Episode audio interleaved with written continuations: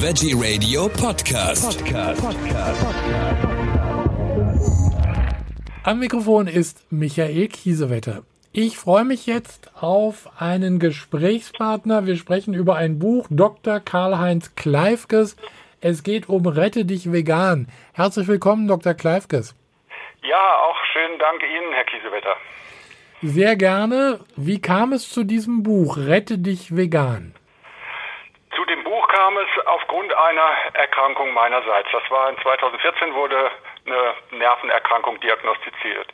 Und nachdem dann die Ärzte das festgestellt hatten, man weiß nicht, wo es herkommt, dachte ich mir, das ist sehr unbefriedigend. Ein bisschen was möchte ich doch jetzt für meine Gesundheit tun. Und da kam der Ansatz, mich mit der Ernährung näher auseinanderzusetzen. Wie lange hat es gebraucht, bis Sie damit sozusagen auseinandergesetzt waren? Anfang hatte ich verschiedene Ernährungsformen auch wirklich probiert, mhm. aber bei einigen gesehen, da ist nichts Belastbares dahinter. Dann bin ich auf die China-Studie gestoßen und da wurde schon darauf hingewiesen, dass eine vegane Ernährung Vorteile bieten kann. Äh, das mit dem Buch hat dann noch ein bisschen länger gedauert. Ähm, das ist vor anderthalb Jahren fertig geworden und da habe ich über zwei Jahre dran gearbeitet, aber sehr intensiv. Also da sind zahlreiche Literaturstellen und ja, das war dann schon sehr aufwendig, aber Genauigkeit geht da eben auch vor Schnelligkeit. Ja, Sie, also Sie haben es gerade gesagt, 2014 haben Sie begonnen. Ja. Das sind ja jetzt schon fast äh, zehn Jahre, also neun Jahre in diesem ja. Jahr. Äh, wie, wie ist es Ihnen denn dabei ergangen? Ähm, ja, die Ernährungsumstellung, die war für mich relativ einfach, da ich eine hohe Motivation eben hatte, eben für meine Gesundheit was zu tun. Mhm. Dass ich die Krankheit damit besiegen konnte, das ist nicht so, aber es, es geht mir recht gut, sage ich mal.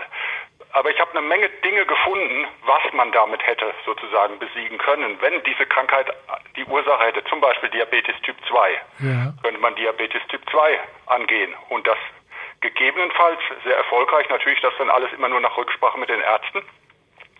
Oder Alkohol. Ich habe direkt aufgehört, das kann eben auch eine Nervenerkrankung, äh, Nervenerkrankung auslösen. Ich habe direkt aufgehört, Alkohol zu trinken für zwei Jahre komplett nichts mehr. Mhm. Und mittlerweile trinke ich, weiß ich nicht, das eine oder andere Bier im Monat, aber auf keinen Fall täglich und auch nicht wöchentlich. Ja.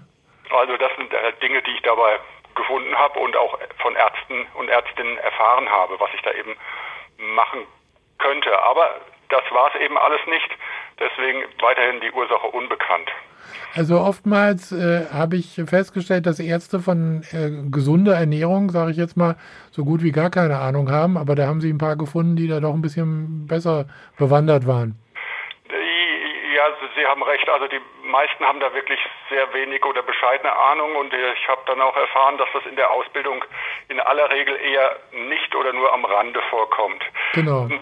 Ja gut, so generell zu gucken, ist Alkohol gut oder schlecht, ne? das ist ja noch relativ einfach. Da, da hat man, kann man eine gute Meinung zu haben. Ähm, es gibt eigentlich wenig Positives, auch wenn einige sagen, oh, ein, zwei Gläser Rotwein am Tag, das ist gut gegen Herz-Kreislauf-Erkrankungen. Da wird gerne vergessen, dass man eben mit dem Alkohol da drin eben auch äh, zum Beispiel Krebs fördern kann. Ja. Oder Erkrankungen. Ne? Also das als Medizin einzusetzen, würde ich nicht machen, auch wenn andere das empfehlen. Also Alkohol ist ja auch immer ein Nervengift, also das würde jetzt oh. äh, auch Ihrer Krankheit äh, sozusagen mehr in die, in die Hände spielen. Genau, genau, das, das könnte negative Auswirkungen haben. Richtig. Genau.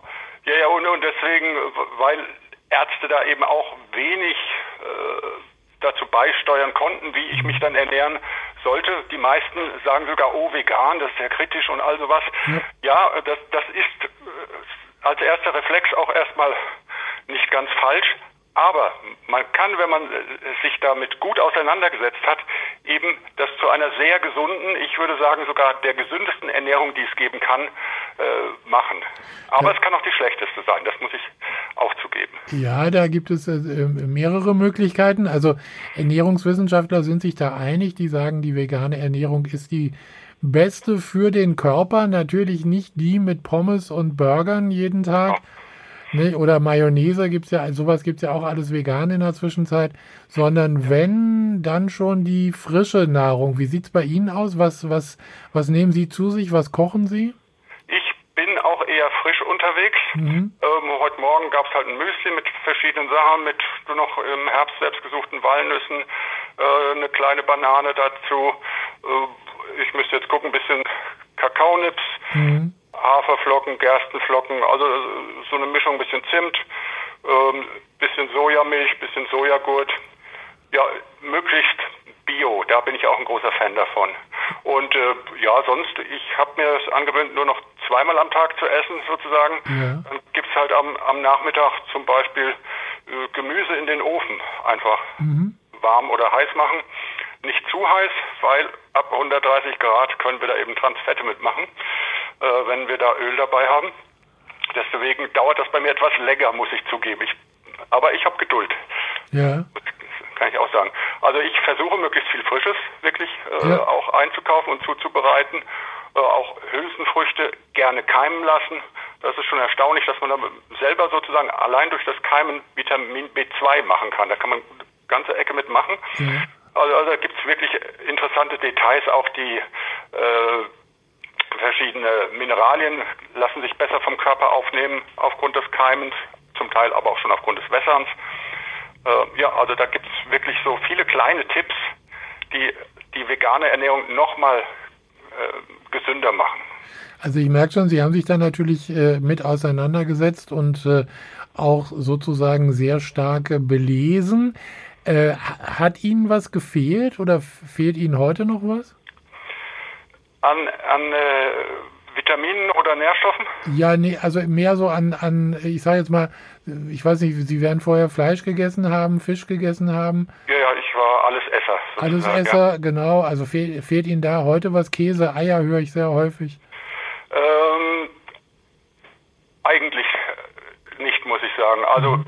Tofu im Backofen erinnert mich im entferntesten an Fleisch, aber ich äh, bin auch kein Fan davon, das alles nachzumachen mit veganen Mitteln, weil das sind einfach hochverarbeitete Nahrungsmittel, die der Gesundheit in Summe nicht zuträglich sind. Also man kriegt nicht die positiven Effekte damit zustande. Mhm. Das kann man mal machen, mal auf dem Sommerfest oder wie auch immer oder einmal im Monat irgend sowas, aber sonst bin ich kein Fan der hochverarbeiteten äh, Produkte. Also diese äh, Fleischersatzprodukte, die Sie jetzt genau. ansprechen, die sind natürlich für die Menschen, die sich das erste Mal damit beschäftigen, sehr hilfreich. Wenn man dann, wenn man es gewohnt war, immer ein Schnitzel auf dem Teller zu haben, dann hat man jetzt wenigstens ein veganes Schnitzel auf dem Teller. Ja, ja, ich verstehe das, ich kann das nachvollziehen. Ich habe ja auch sozusagen ein bisschen langsam angefangen, bis ich äh, mich da eingearbeitet hatte. Mhm. Aber anfangs war es auch viel Lesen auf den ganzen äh, Dingen, weil das äh, Label vegan äh, wie auch immer war, nicht so weit verbreitet. Ne? Und da liest man und irgendwann ist dann doch ein bisschen Molkerei drin oder Ei oder was auch immer, äh, die dann da drunter mischen. Also es war viel Lesen und so gesehen ist es fast einfacher, wenn man eben äh, an die Gemüse- und Obsttheke geht, ja. Hülsenfrüchte und Pilze und was man da alles zusammentun kann äh, und eben nicht zu vergessen, ein paar wichtige Nahrungsergänzungsmittel zu sich nehmen in adäquaten Mengen. Welche, welche nehmen Sie da? Also äh, man hört bei Veganern immer Vitamin B12 unter anderem. Ja, das ist richtig. Vitamin B12 ist ganz wichtig. Also es gibt keine sicheren Quellen. Einige sagen Algen, ja, nein, da bräuchte man aber eine spezielle Analyse und auch da muss man ein bisschen aufpassen, äh, weil es gibt auch Pseudo-Vitamin B12. Ja. Wirkt aber nicht so richtig. Also ich nehme am Tag äh, in etwa vier Mikrogramm Vitamin B12 zu mir. Wenn ich es hinkriege, mache ich das in zwei Dosen, also zweimal äh, zwei Mikrogramm, weil der Körper äh, das besser aufnehmen kann. Wir haben da im Magen so ein bestimmtes System, das nennt sich intrinsischer Faktor und der kann das eben äh, dann effizienter aufnehmen, so, so kleine Mengen. Und wenn man dann einen Abstand von sechs Stunden hat, dann kommt da mehr in den Körper als mit den vier. Aber vier auf einmal ist auch schon okay. Wichtig dabei ist auch, dass man das auch mal bestimmen lässt beim Arzt. Ja. Ähm, weil es gegebenenfalls auch Probleme gerade im höheren Alter, da zähle ich ja nun auch schon ein bisschen dazu, geben kann, dass dieser intrinsische Faktor eben nicht mehr gut funktioniert. Und dann hätte man im Körper trotzdem einen Mangel, obwohl man es äh, sozusagen aufnimmt, aber der Körper nimmt es nicht auf, sondern mhm. dann durchgeht. Also das ist auch wichtig. Also bei Vitamin C ist es ja ähnlich, äh, lieber kleinere Dosen über den Tag verteilt. Das bringt dem Körper mehr als äh, einmal 3000 Milligramm oder so. Äh, welches Vitamin sagen Sie? Vitamin C. Ja, Vitamin C, das, das sind jetzt natürlich schon gewaltige Mengen, die Sie da vorschlagen. Ich denke, das kriegen wir in aller Regel auch mit äh, Obst und Gemüse hin. Also zum Beispiel Paprika hat mhm. recht viel Vitamin C, ähm, halbe Paprika und was weiß ich, wenn man vielleicht noch im, im Winter mal ein bisschen Orange oder sowas isst, da ist man schon ganz gut dabei. Ja, aber bis sie dann, bis sie dann äh, vernünftige Mengen zusammenkriegen, also die nicht von der Deutschen Gesellschaft für Ernährung empfohlen werden, sondern von, von äh, Naturheilärzten, sage ich jetzt einfach mal, da müssen sie aber dann viele Paprika essen. Äh, das ist richtig, wenn man diese hohen Mengen wirklich meint nehmen zu müssen. Ich mhm. Sehe das nicht so, dass, dass man die nehmen muss. Ich bin dann schon eher näher an Empfehlungen, ob aus Deutschland oder den USA. Die unterscheiden sich noch mal ein bisschen. Die USA empfehlen da etwas mehr. Ja. Aber äh, ich denke nicht, dass man in diese Extreme gehen muss.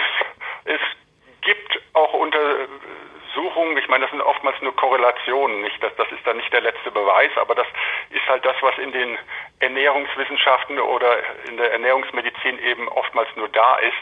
Also, also Hinweise, sage ich mal, mhm. dass, dass das gegebenenfalls der Gesundheit gar nicht so förderlich ist, sondern das Gegenteil der Fall sein kann, wenn man das eben in rauen Mengen zu sich nimmt. Äh, ich, ich habe schon Interviews gemacht, also jetzt zum Thema Vitamin C. Und äh, viele Menschen lassen sich das auch als Infusion geben, also richtig viel. Äh, und das äh, ist durchaus sehr wirksam.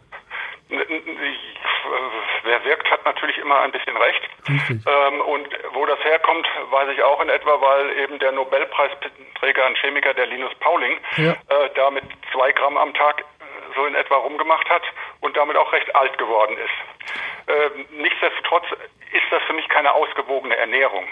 Nee, also. Möglichst viele Nahrungsergänzungsmittel. Es, es gibt auch welche, die sagen dann, ja, nimm möglichst Vitamin, äh, viel Vitamin B12.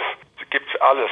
Aber ich denke, man sollte gucken, dass es einem damit gut geht und was, was im Körper auch ankommt, das kontrollieren. Bei Vitamin C ist das typischerweise nicht der Fall.